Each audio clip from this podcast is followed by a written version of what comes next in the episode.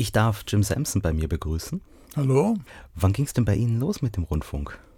Mit dem Rundfunk? Mit dem Rundfunk, wir fangen ganz vorne oh, an. Das ist ganz einfach. Das ist Ende September 1966. Um, ähm, ich war in, äh, bei einem College-Sender und in Amerika Damals, nicht jetzt, dürfte man nur senden als Selbstfahrer, wenn man eine Lizenz zum Senden hatte. Diese Lizenz zum Senden war von Federal Communications Commission und das dürfte man erst bekommen mit 18. Als ich 18 geworden bin, habe ich das Settle bekommen nach einer Prüfung und ich glaube in der Woche nach meinem Geburtstag habe ich meine erste Sendung gehabt. Das heißt als Student damals noch? Als, ja, im College, ja, ja, klar. Ja. Ähm, das heißt, wenn man selbst quasi am Mischpult gesessen ist, war man so weit verantwortlich, dass man diese extra Lizenz brauchte? Ja, ja. ja? Ich meine, so, so wie wir es jetzt machen, ist es kein Problem. Jeder dürfte alles machen. Aber ja. ich war Selbstfahrer. Ähm, das ist ein, ein Schock für viele in Deutschland. Aber ich war Selbstfahrer mein Leben lang. Also ich kannte es nicht, dass es anders war. Ähm, und äh, war ein bisschen schockiert, als ich äh, hier gearbeitet habe. Obwohl in, in Bayern 3 damals dürfte man selbst fahren. Aber in, in Wien äh, nicht. In Wien dürfte man nicht selbst fahren. Inzwischen schon natürlich. Da kommen wir dann äh, noch dazu. Wie war denn äh, die Rundfunklandschaft damals in den USA in den 60er Jahren? Wie muss man sich das vorstellen? Sehr kompliziert, aber kurz gesagt, es gab äh, ungefähr 90 Prozent Privatsender also alle kommerziell. Äh, das heißt, die mussten Werbung verkaufen. Und es gab ungefähr 10 Prozent oder weniger öffentlich-rechtliche Sender, meistens von den Colleges. Die Colleges waren, wie mein Sender in, in College war, werbefrei, total werbefrei. Ähm, und die wurden unterstützt entweder von den ähm, ähm, durch Spenden. Ich meine, das ist auch ein was Unvorstellbares hier. Aber mein erster öffentlich-rechtlicher Sender in Amerika, WGBH in Boston, existierte nur durch Spenden. Wie sah das Programm aus? WGBH ähm, äh, hat sehr viele ähm, Programme, die man hier sehen würde äh, bei ähm, ARD Alpha zum Beispiel. Ähm, aber die haben auch sehr viel übernommen vom BBC so dass zum Beispiel, wenn Downton Abbey oder sowas als Beispiel, wenn Downton Abbey hier ein Hit war, das würde von, von der BBC oder was immer äh, in, in Amerika von den öffentlich-rechtlichen, also von den Public Stations gemacht. Das heißt, das ist quasi das, was das unterschieden hat zu den kommerziellen Sendern, die eher auf das breite Publikum mit viel mhm. Musik ausgerichtet waren. Und vor allem die gehobene Programme, wie man im BR sagt. Also ähm, ein äh, ein Sponsor von WGBH war das Boston Symphony Orchestra. Und sämtliche Konzerte vom Boston Symphony Orchestra liefen live in, bei WGBH. Um, ähm, und wir haben auch sehr viel, sehr anspruchsvolle, ähm, äh, sagen wir, Bühnenschauspiele gemacht und solche Sachen. Also es war wirklich ein tolles Erlebnis. Was waren Ihre Sendungen? Äh, bei WGBH? Ja, ja. Ich war Techniker. Bei WGBH war ich Techniker. Ähm, ich war ein sogenannter Gaffer. Ähm, das heißt, ein Gaffer ist derjenige, der, ähm, naja, eigentlich alles auf der Bühne macht. Und das habe ich damals gemacht. Ein bisschen mit Lichtgestaltung, ein bisschen mit Schalten. Das fand ich damals sehr spannend. Ähm, aber äh, im, in College habe ich ausschließlich Radio gemacht, aber bei WGBH eher Fernsehen. Und dann ging es in Richtung AFN und damit ins Ausland, oder? Da ging es in Richtung Armee, weil ich mhm. hatte keine Wahl. Mhm. Ähm, meine Wahl war entweder bleibe ich kurz bei der Armee in Saigon oder ich bleibe etwas länger und da könnte ich ein bisschen steuern, wo ich hingehe. Und ähm, ich habe einen Job gefunden, wo es nichts zu tun gab in Saigon und ich landete in Augsburg ähm, bei der NSA. Ähm, und plötzlich habe ich gehört, dass es eine offene Stelle gab kurz vor den Olympischen Spielen in München, weil der Mann, der die Frühsendung machte, wurde mit Drogen erwischt. Das war mein Glück. Äh, und ich musste ganz schnell von Augsburg nach München und in München habe ich die Frühsendung gemacht. Das Publikum damals von AFN, natürlich primär die US-Armee, aber auch die, die Bevölkerung hat ja auch viel AFN gehört. Hat man das damals als Macher wahrgenommen? Nee, nee. dürfen wir nicht, natürlich nicht. Äh, ich war Soldat, ja. Ähm, ich war dasselbe wie Feldwebel und ähm, äh, wir haben nie erfahren, wie viele Deutsche das hörten. Wir haben nur, wenn wir weggegangen sind vom Sender, wir haben oft gehört, oh, du bist Fan und so weiter. Also wir wussten ganz genau, dass wir gehört werden. Ähm, aber nee, wir haben ausschließlich gearbeitet für die Armee bzw. Militärangehörige. Wenn man jetzt von dem College-Radio zur AFN kommt, wie waren da die Unterschiede in der Arbeit im Programm? College Radio war etwas steifer. Ähm, mein, meine Sendungen bei College Radio waren entweder E-Musik oder Jazz. Vor allem E-Musik, weil ich war E-Musikchef von meinem Sender. Ähm, du gehst von einem E-Musik-Format zu einem Pop-Format und es ist gewaltig anders.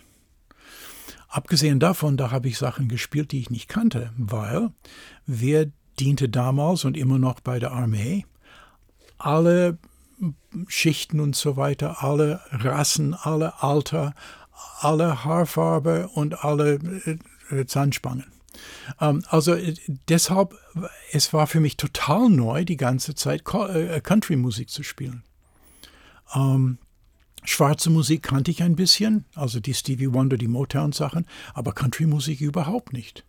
Ähm, und diese, diese, diese gewaltig bunte Mischung, also wirklich, wo du zuerst Dolly Parton hören konnte und dann Stevie Wonder, also das war schon ein Schock. Und das zusammenzubauen, war auch eine Herausforderung war das Programm damals schon eher so wie heute tagesbegleitend strukturiert, dass man sagt, okay, man kann da jetzt eine Stunde zuhören und dann wieder aussteigen? Oder gab es da auch viele Spezialsendungen zu dem damaligen Zeitpunkt? Die meisten waren Spezialsendungen, aber die meisten wurden in Los Angeles aufgenommen und dann auf äh, sogenannte Pizza Pies geschickt. Das sind die ganz großen Schallplatten. Also damals waren die Standardschallplatten, sind immer noch eigentlich die LPs, das sind 30 Zentimeter und die Pizza Pies waren 45 Zentimeter.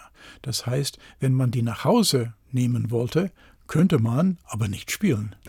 Was machst du mit einer 45 Zentimeter breite Schallplatte? Ein effektiver Diebstahlschutz. Äh, das ist richtig. Das ist richtig, ja. Wie viel Anteil gab es dann lokal aus, aus München? München gab es unter der, unter der Woche gab's die drei Sendungen. Es gab die Sendungen der Früh von sechs bis neun. Es gab die Mittagssendung von halb zwölf bis eins. Und es gab die Nachmittagssendung von 16 bis 18 Uhr. Gab es damals dann auch in Deutschland oder europaweite Sendungen? Ich glaube, die Headquarters waren ja in Stuttgart. Nein, Headquarters waren in Frankfurt. Frankfurt, ja, ähm, ja. Und ja klar, die, die Sachen, äh, es gab ein oder zwei Sendungen täglich von Frankfurt, die lokal produziert wurden. Die ganzen Nachrichten und so weiter kamen von Frankfurt. Ähm, aber die meisten Sendungen kamen äh, auf, auf diese, diese Platten aus Amerika. Wie Sie damals nach Deutschland gekommen sind, haben Sie dann auch am UKW-Frequenzband gedreht und sich vielleicht auch ein bisschen gewundert, dass das Radio hier, abgesehen von AFN, anders ist als in den USA? Wie hat man das wahrgenommen? Ja, natürlich war es anders, das ist vollkommen klar, ähm, weil es war publikumsfremd. Also ich war total überrascht. Ich dachte, hören die Deutschen wirklich keine Popmusik? Ähm, man darf nicht vergessen, was ich gemacht habe bei College Radio. Ich war in der E-Musik und ich war begeistert von Bayern 2. Ich hörte damals in Bayern 2 jeden Sonntag um halb elf symphonische Matinee, weil damals gab es kein BR-Klassik. Und symphonische Matinee mit äh, Raphael Kubelik und solche Sachen war alles auf, äh, auf Bayern 2. Und Bayern 3 dann auch schon etwas wahrgenommen, was da ganz neu war damals? Wahrgenommen ist vielleicht das falsche Wort. Ähm, ich habe Bayern 3 so gut wie nie gehört.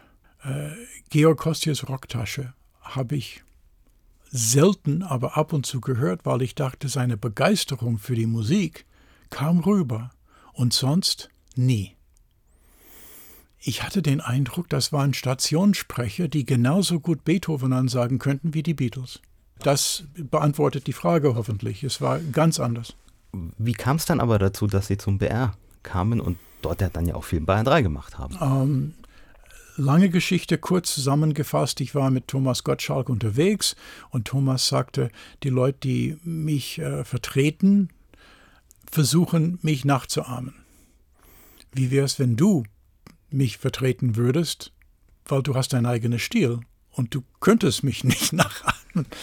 Und ich sagte, okay, ich kann es probieren, obwohl mein Deutsch sehr schlecht war. Ähm, ich habe Deutsch nie gelernt, muss ich dazu sagen. Also es wäre schon schön, wenn ich verstehen würde, warum eine Tür weiblich ist und ein Mädchen sachlich, sächlich. Ähm, aber ich habe ich hab das nie verstanden und äh, ich habe gekämpft mit der Sprache, wirklich mächtig. Ähm, aber so kam es dazu und ich habe ein paar Sendungen gemacht und die Leute haben gesagt, oh ja, das ist ein Ami, lass ihn senden. Wenn es nur als Vertretung ist. Wie kam denn überhaupt dann der Kontakt zu Thomas Gottschalk zustande? Thomas war meines Wissens damals der Einzige, der wirklich täglich neue Popmusik gespielt hat. Vielleicht gab es was anderes und ich habe es einfach nicht gekannt. Aber jedenfalls, was in Bayern 3 lief damals, waren, waren nicht die Hits. Ich war damals Redakteur bei Billboard, ein bekannter amerikanischer Musikfachmagazin. Und damals werde ich nicht so schnell vergessen, es gab eine Untersuchung, ich vergesse genau von wem, ich glaube, es war sogar von Bertelsmann irgendwie, weil Bertelsmann hatte Areola. Und es war die Untersuchung, wie viele Sendungen gab es für die Nummer 1 Single in Deutschland. Und in Deutschland in einer Woche gab es 45 Sendungen landesweit. Nummer 1. Hallo. Wo, wo leben wir denn? Und Thomas war ganz anders. Er war nicht unbedingt ein Musikfreak, weil er wollte Radio machen. Aber er liebte die Musik und das hat man gehört. Ähnlich wie bei, wie bei Georg Kostja und ein paar anderen, aber bei, bei den wenigsten. Und Pop nach acht war ja die Sendung damals? Pop nach acht war die Sendung damals, weil ich dürfte nur abends senden. Wie, wie, kam das denn dann überhaupt mit der deutschen Sprache? Ich meine, wenn Sie sagen, Sie haben es nie gelernt, war das einfach nur Learning by Doing in der Zeit, die Sie hier in Deutschland verbracht haben? Ich, äh, ich kann mich nur herzlich bedanken bei Köpke und bei den anderen äh, Nachrichtensprecher damals. Ähm, äh, ich, ich wusste natürlich von EFN, was los war in der Welt. Und wenn du weißt, was passiert ist, und wenn du es siehst im Fernsehen, und wenn du Bilder dazu hast, das klingt ein bisschen doof, aber so kann man besser lernen. Ich habe damals die Abendzeitung gelesen, ab und zu die Bildzeitung, aber nicht die FAZ und nicht die Süddeutsche. Weil so kannst du lernen. Und dann, wenn ich unterwegs war, habe ich immer versucht, Deutsch zu benutzen. Ähm, natürlich nicht fehlerfrei, aber so konnte man, konnte man voran. Und meine Freundin war eine Deutsche. Und der Einstieg bei Pop nach 8 bedeutete dann, man durfte diese Sendung komplett selbst gestalten? Ja, klar. Ja klar, also es ist das Einzige, was ich tun müsste, ist, äh, war äh, damals musste ich, glaube ich, meine Playliste vorher zeigen. Aber das wurde nicht ganz so ernst genommen. Die haben es angeschaut, oh ja, spiel's. Das Gesamt Bayern 3 damals in der Zeit, jetzt haben Sie schon gesagt, es gab wenig Hits und wenig aktuelle Musik. Wie hat sich das denn verändert dann so Anfang, Mitte der 80er Jahre? Es hat sich vor allem äh, verändert äh, 1988, als der Hörfunkdirektor Dr. Reiter ähm, Thomas wieder zu sich geholt hat und sagte, Thomas, äh, du übernimmst die Verantwortung für Bayern 3 unter der Woche, nur nicht Morgentelegramm und nicht am Wochenende. Und Thomas wollte einfach was ganz anderes machen. Er wollte die Musik koordinieren. Und deshalb bin ich reingeholt worden, weil ich hatte damals eine Sendung 1986, eine Sendung gemacht, Countdown USA, mit einem Computer. Weil ich war damals bei Billboard und ich habe bei Billboard angerufen und gefragt, bekomme ich viel schneller als sonst die, die Charts von Billboard. Und die haben gesagt, hast du einen Computer? Und ich habe gesagt, nein, wieso brauche ich einen Computer? Und die haben gesagt, ja, mit einem Modem oder irgendetwas. Nee, Akustikkoppler, wenn Sie wissen noch, was mhm, das ist, mhm. ein Akustikkoppler. Ähm, und ich habe einen kleinen Toshiba-Laptop gehabt und ich habe die ganzen Sachen von Billboard in Los Angeles geholt. Und das wusste Thomas. Und er sagte, ich brauche jemanden, der oder die der die, äh, die ganze Musik koordinieren kann und wir machen ein, ein Softwareprogramm. Und welche? Ja, das holen wir was. Und dann haben wir das Selector-Programm aus Amerika geholt und ich war dafür zuständig. Also er brauchte eigentlich nicht so sehr einen Moderator, obwohl ich einmal in der Woche moderieren dürfte am Montagabend. Er brauchte jemanden für die Koordination von, äh, von der Musik mit einem Computerprogramm. Wie lief dann diese Umstellung ab? Hat man das so peu à peu gemacht oder gab es nee. Eine Art Stichtag, wo man gesagt Stichtag. hat, ab heute fahren ich, wir? Ich glaube, es war 6. Januar 1989. Aber es war wirklich von einem Tag auf den nächsten. War natürlich die, die ganzen äh, Stammmoderatoren von, von der leichten Musik, die haben ihre Abschiedssendungen machen dürfen in der ersten Januarwoche. Und dann kam Thomas und es war alles ganz anders. Wie wurde das dann strukturiert? Da hat man dann damals so Kategorien und gesagt, okay, da schmeißen wir jetzt diese Titel rein und die wollen wir so oft machen. Wie hat man sich das erdacht, so ein Musikkonzept? Wir haben jede Woche eine Abhörsitzung gehabt. Und bei der Abhörsitzung haben wir gesagt, das ist äh, ein Newcomer und stark hitverdächtig oder das ist ein Newcomer und finde ich interessant. Und dann war es auf der A-Liste. Dann haben wir gesehen, was populär war. Entweder weil es viel Resonanz gab vom Publikum oder weil es in den Charts war. Das war die B-Liste. Und dann waren die Sachen, die wir nicht mehr auf A oder B hatten, aber behalten wollten, und das war die C-Liste. Dann in, auf jeder Liste, nee, auf, die, auf A und C gab es Stufe 1 und Stufe 2. Stufe 1 war hitverdächtig, toll, Power. Äh, Stufe 2 war, kann ab und zu laufen. Dann gab es die ältere Sachen und die ältere Sachen haben wir nach Jahrzehnten, so viel ich mich erinnern kann, gemacht. Das heißt, die Sachen von den 80er Jahren waren D, die Sachen von den 70er Jahren waren äh, Emil, also die E-Liste. Und dann gab es ein paar Sachen, die wir irgendwo eingesetzt haben, zum Beispiel alles von Status Quo für Thomas. Äh, und das hat eine Sonderplatzierung gehabt. Und dann haben wir einfach, ähm, also wir haben eigentlich anf angefangen, Anfang Dezember 88, weil ich musste zuerst alles eingeben, allein. Wir haben angefangen mit ungefähr 1200 Titeln.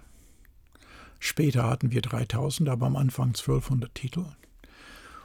Und ein Computerprogramm kann erst funktionieren, wenn es mehrmals gearbeitet hat. Das heißt, zuerst, was rauskam, war Ramsch. Es war nicht spielbar, es war furchtbar. Und dann musste ich die ganzen Parameter eingeben, wie alles ablaufen sollte. Es gab für jeden Song gab's eine Auswertung von der Stimmung, von Geschwindigkeit, ob es äh, Funk war, ob es Rock war oder Hard Rock ähm, weil Dr. Reiter wollte nicht allzu viel Hard Rock.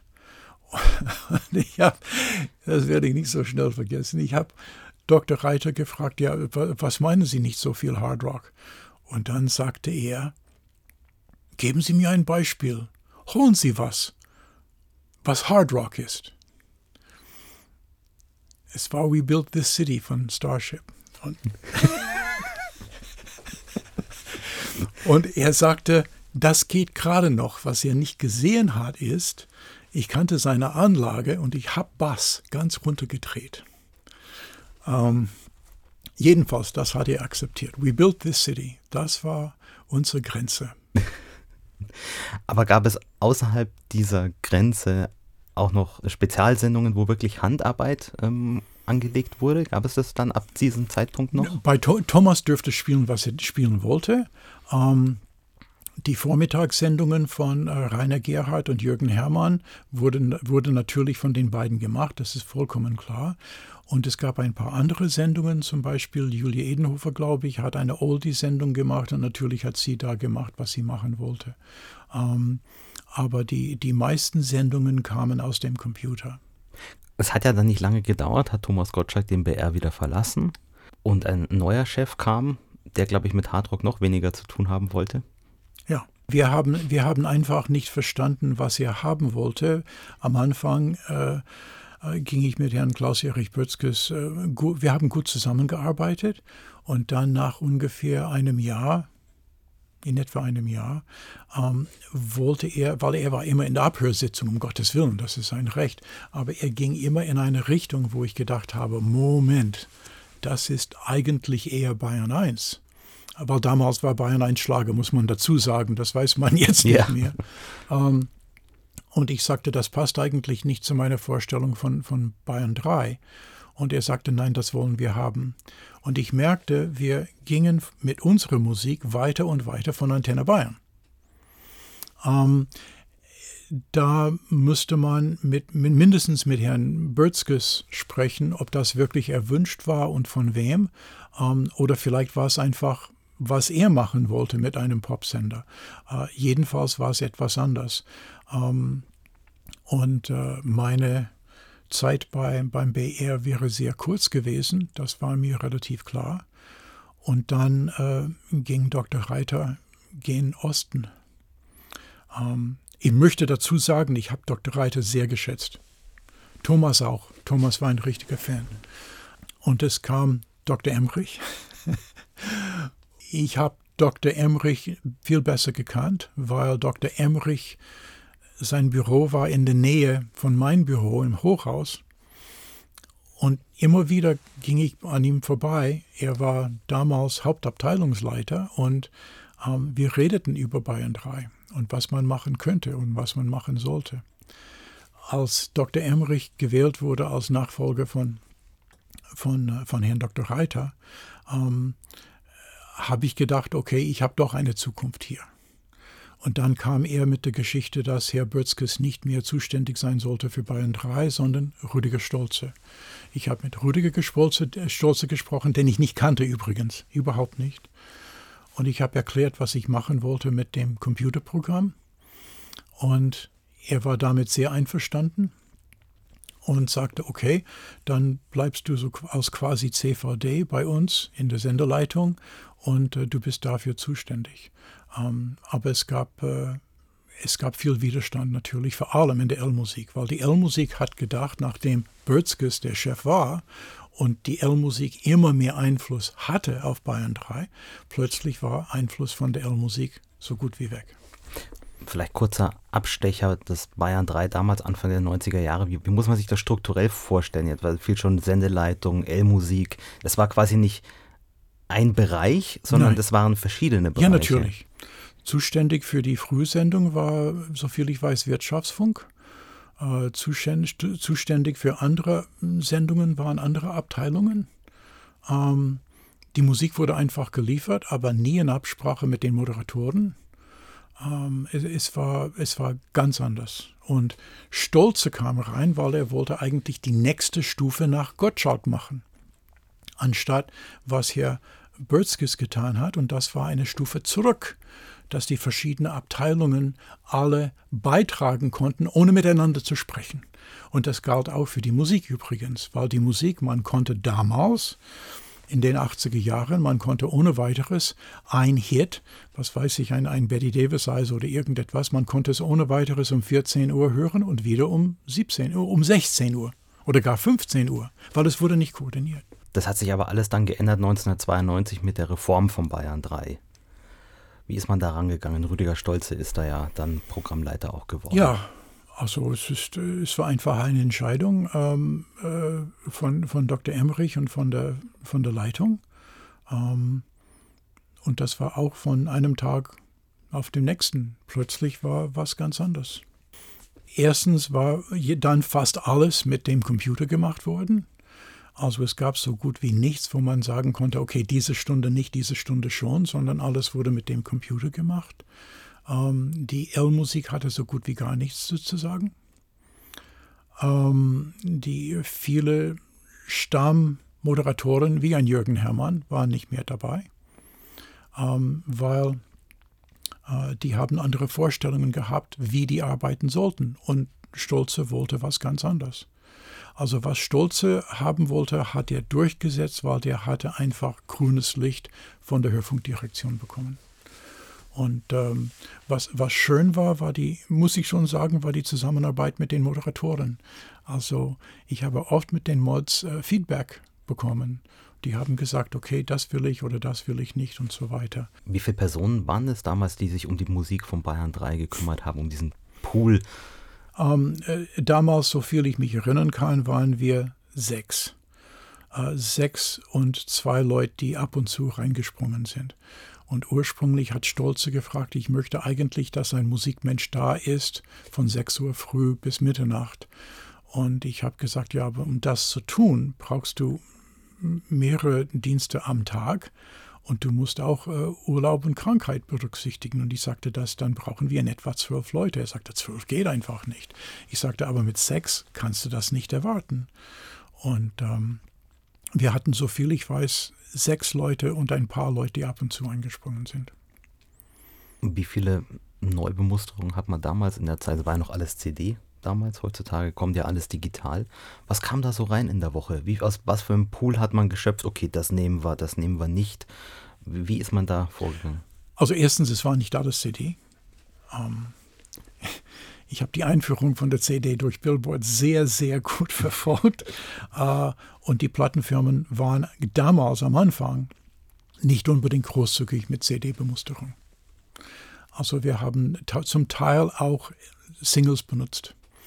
Ähm, wir haben bei der Abhörsitzung jede Woche grob gesagt um die 30 bis zu 60 Songs abgehört und wir haben in der Regel in etwa sechs bis zehn genommen.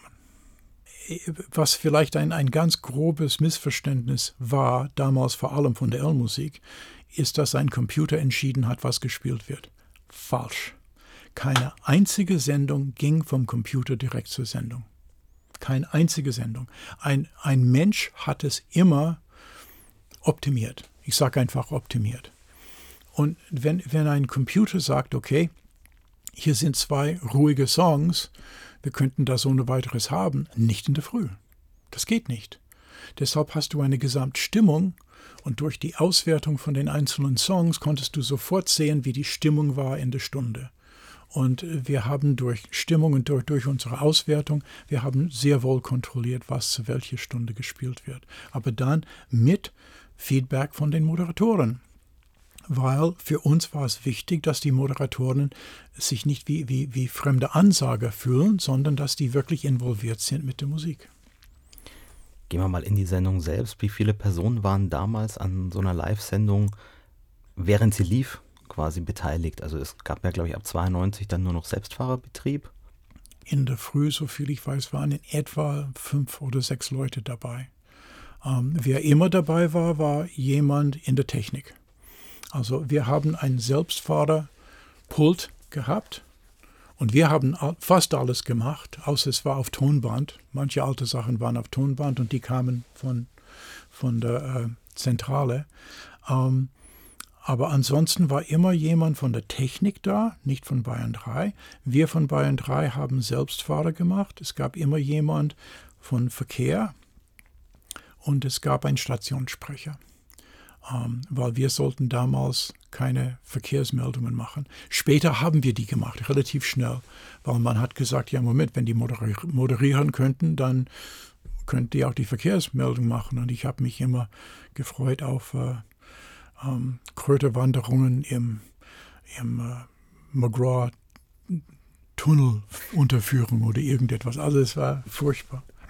Aber es gab ähm, dann später wurden die äh, Verkehrsleute stumm geschaltet. Die waren natürlich da, die haben die Verkehrsmeldungen geliefert, aber die haben die nicht gesagt. Die haben die eigentlich nie gesagt, es war immer ein Stationssprecher. Aber dann haben die, äh, die Moderatoren haben die Verkehrsmeldungen gesagt. Von was wurde damals alles gefahren? Tonband ist schon gefallen, es, CDs gab es schon, es gab Platte. Jingles waren von Cartridge. Also noch analoge Technik. Äh, Car Cartridge ja. sind äh, für Leute, die ne nicht mehr wissen, was ein Cartridge ist. Es gab die in den Autos in den 70er Jahren, so viel ich weiß. Das ist eine Art Tonband und es ist ein, in eine endlose Schleife. Und es stoppt am Anfang des Songs und man steckt es rein, man drückt auf den Knopf und sofort kommt ein Jingle. Und das ist ein Card und wir haben die Cards benutzt für sämtliche Jingles. Was waren Ihre Sendungen damals in den 90er Jahren? Also damals schon ab, ab 89, was ich so viel ich weiß, war Blue Night Shadow. Und äh, Blue Night Shadow wurde, äh, ich glaube, es gab einen anderen Name zwischendurch. Und dann war es Nightlife.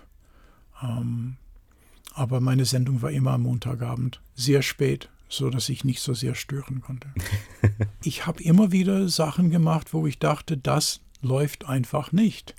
Ähm, beste Beispiel ist, äh, also damals in den äh, 89 gab es immer ein bisschen Widerstand, weil ich, ich habe Stairway to Heaven gespielt. Und die haben gesagt, erstens ist es zu laut. Stairway to Heaven ist, okay, vielleicht die letzten anderthalb Minuten, aber sonst ist es gar nicht laut, das ist Folkmusik.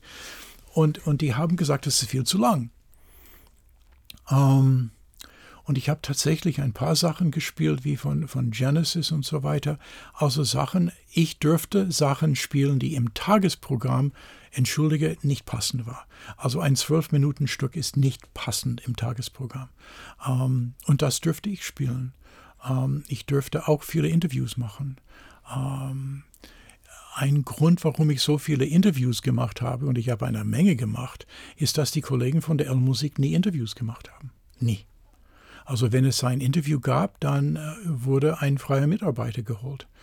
Und äh, ich war ich war in der Lage, die Interviews selbst zu machen, selbst zu schneiden und selbst zu senden.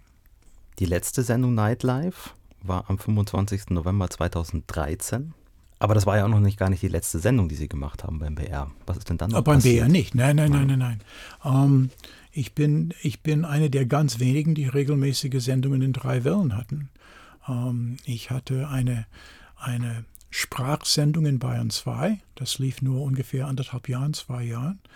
Wir haben verschiedene Sprachen gehabt. Äh, zum Beispiel Beiträge, wo ein bisschen Deutsch äh, mit Spanisch gemischt wurde oder Deutsch mit Französisch. Es war nicht nur Französisch, sondern Deutsch und Französisch. Und man konnte eine Sprache lernen.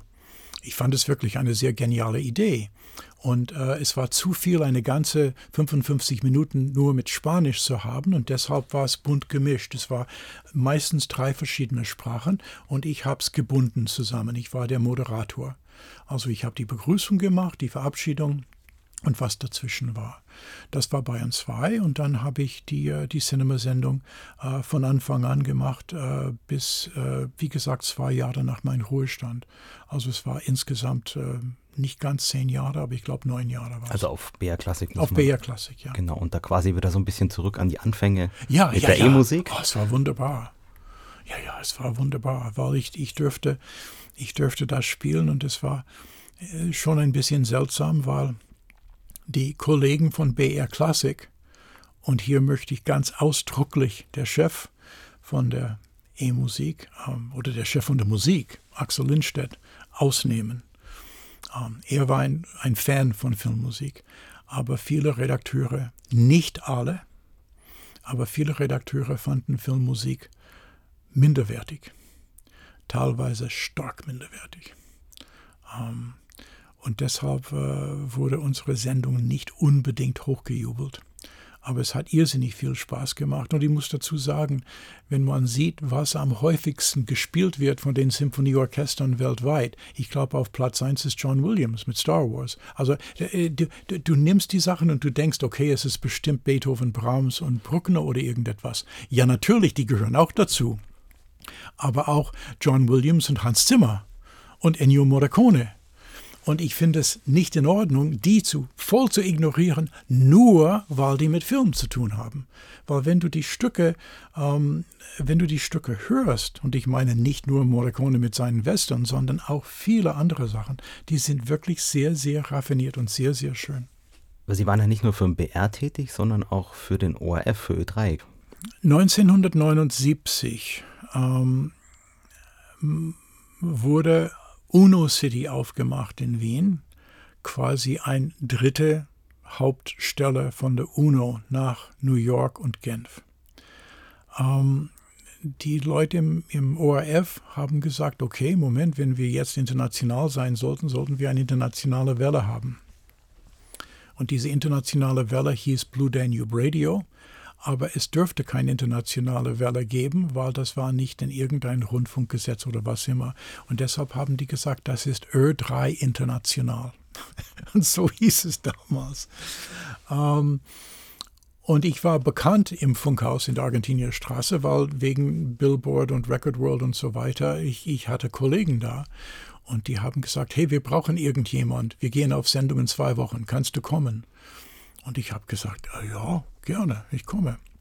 Und ich habe, äh, ich war in der zweiten Reihe. Erste Reihe war Paul Hollingdale und noch jemand. Und in der zweiten Reihe war ich. Ähm, und ich habe die Sendungen gemacht und vor allem damals habe ich Rudi Klausnitzer kennengelernt. Und Rudi bleibt bis heute für mich eine der genialsten Radiomacher, die ich je erlebt habe. Einfach sensationell. Nicht unbedingt menschlich der einfachste, aber Ideen, übersprudelte mit Ideen. Und er hat gesagt, was er machen wollte. Und das hat er gemacht mit, mit, äh, mit Blue Danube Radio. Ähm, wobei nach einer kurzen Zeit äh, hat er nicht so viel, der war nicht so involviert mit Blue Danube, aber seine Frau war sehr involviert und sie hat die ganze Zeit gehört und wir haben manchmal von ihr Feedback, Feedback gehabt. Aber es gab eine kleine Clique, äh, die Redaktionsbüros waren in einer Baracke eine Holzbaracke aus dem Zweiten Weltkrieg, wenn man sich auskennt in Wien in der äh, Argentinierstraße, äh, direkt gegenüber vom Haupteingang. Jetzt ist ein Gebäude da, aber damals war es Parkplätze und mitten in diesem Parkplatz war eine Holzbaracke und das war Blue Danube Radio. Was waren das damals für Sendungen? Was hat man da für Programm gemacht? Damals hat man auch die drei Wellen gehabt. Man hat in der Früh gesendet natürlich von, glaube ich, sechs bis neun. Äh, nee, es war sieben bis neun sogar. Ähm, ja, internationale Leute stehen nicht so früh auf. Äh, und dann gab es eine Mittagssendung und dann gab es die Abendsendung. Ähm, die Abendsendung war aber nur eine Nachrichtensendung, hat, hat nur anderthalb Stunden gedauert. Das heißt, in, den, in der Abendsendung gab es eine Stunde Nachrichten, dann gab es ungefähr 20 Minuten äh, Gesprächsrunde mit irgendjemandem, mit irgendeinem Gast. Und das war mehrsprachig, das Programm? Jein. Ähm, mehrmals am Tag und auch bei den Nachrichten gab es Französisch. Aber ansonsten nur auf Englisch. Das heißt, da konnten Sie dann auch wieder in Ihrer Muttersprache. Das hat Spaß gemacht, ja. ja, ja. Weil endlich hat man meinen Humor verstanden. ja. Ich würde jetzt gern äh, zum Schluss noch ein paar Namen nennen mhm. und Sie sagen einfach ein paar Sätze dazu. Rainer Gerhardt. Äh, eine der nettesten Kollegen und eine der ganz wenigen in der L-Musik, die wirklich äh, mit, mit, äh, mit dem Computer zusammenarbeiten wollte. Fritz Egner? Fritz Egner kenne ich seit einer Ewigkeit, seit 73, als er bei EFN angefangen hat als Techniker. Also Fritz bleibt ein Freund, obwohl wir uns nicht so oft sehen. Bea Restzat? Ich finde, Bea hat eine der schönsten Spätnachsendungen gemacht, die es überhaupt in der Blue Night Shadow Reihe gab. Einzige Problem ist, niemand, auch nicht Bea, wusste, ob sie auftaucht. Bea manchmal würde eine Stunde vorher anrufen und sagen, oh, ich habe die Sendung vergessen und ich bin in Köln. Es war ein bisschen schwierig, mit Bea zusammenzuarbeiten, aber eine, eine geniale Kollegin. Und sie hat sehr schöne Sendungen gemacht. Walter Schmich? Ja, Walter ist, ist auch fast ein Freund und ich habe mit ihm sehr, sehr lang zusammengearbeitet. Ich finde, was Walter gemacht hat mit Bayern 3 und mit Bayern 1 ist beachtlich und es zeigt, was man machen kann mit einer Unterhaltungssendung hier in Deutschland. Dagmar Golle? Ach, Dag, Dagmar, Dagmar natürlich hat immer ein, einen besonderen Ohr für französische Sachen und auch für die Weltmusik. Und äh, als wir irgendetwas machten, was weiß ich, mit, äh, mit dieser Afrika-Festival in, in Würzburg oder mit anderen Sachen, also äh, Dagmar war natürlich die erste, die, die sofort gesagt hat, das mache ich, das mache ich. Und wenn ich irgendjemand brauchte für irgendetwas, Dagmar war eine der ersten, die sagten, ja, das kann ich machen, das kann ich machen. Sie irrsinnig flexibel und eine sehr, sehr gute Moderatorin. Jim Sampson, dann danke ich vielmals für das Gespräch. Dankeschön. Gerne.